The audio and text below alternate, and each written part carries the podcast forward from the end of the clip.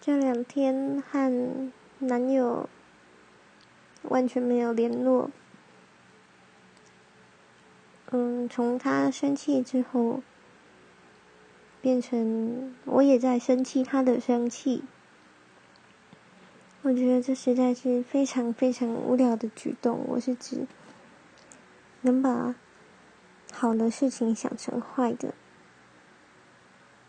虽然我知道他在等着我去安抚他的情绪，但是我就是觉得这是非常无趣的举动。为什么我要为了这么无趣的事情，然后还要去跟他求和呢？为什么我还要放低姿态去跟他求和呢？那实在是不能理解这件事情。然后在这两天的期间，我一如往常的把交友软体下载回来了。身为一个妹子，就是长得看得过去的妹子。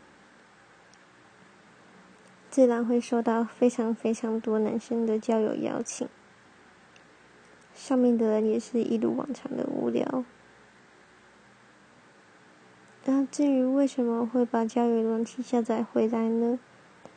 其实也只是因为一时的生气，心想着要找到一个备胎，找到一个更好的家伙，然后就把旧的给甩掉了。可是那里的人一如往常的无聊，非常的无趣，讲着一样的东西，啊，聊天聊没几句就是约吗？要约什么呢？哈哈，都可以呀，多么无趣的事情啊！或者是现在大学生吗？几岁呢？住哪里呢？什么科系啊？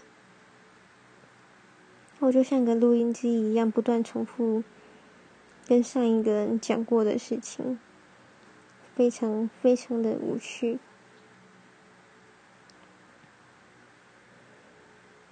所以又回到这里，进入冷战的第三天。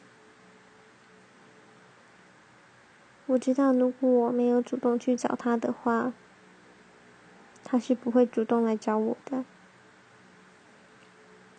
所以他也在等我呢，啊，真是讨厌！每次都要我收这种烂摊子。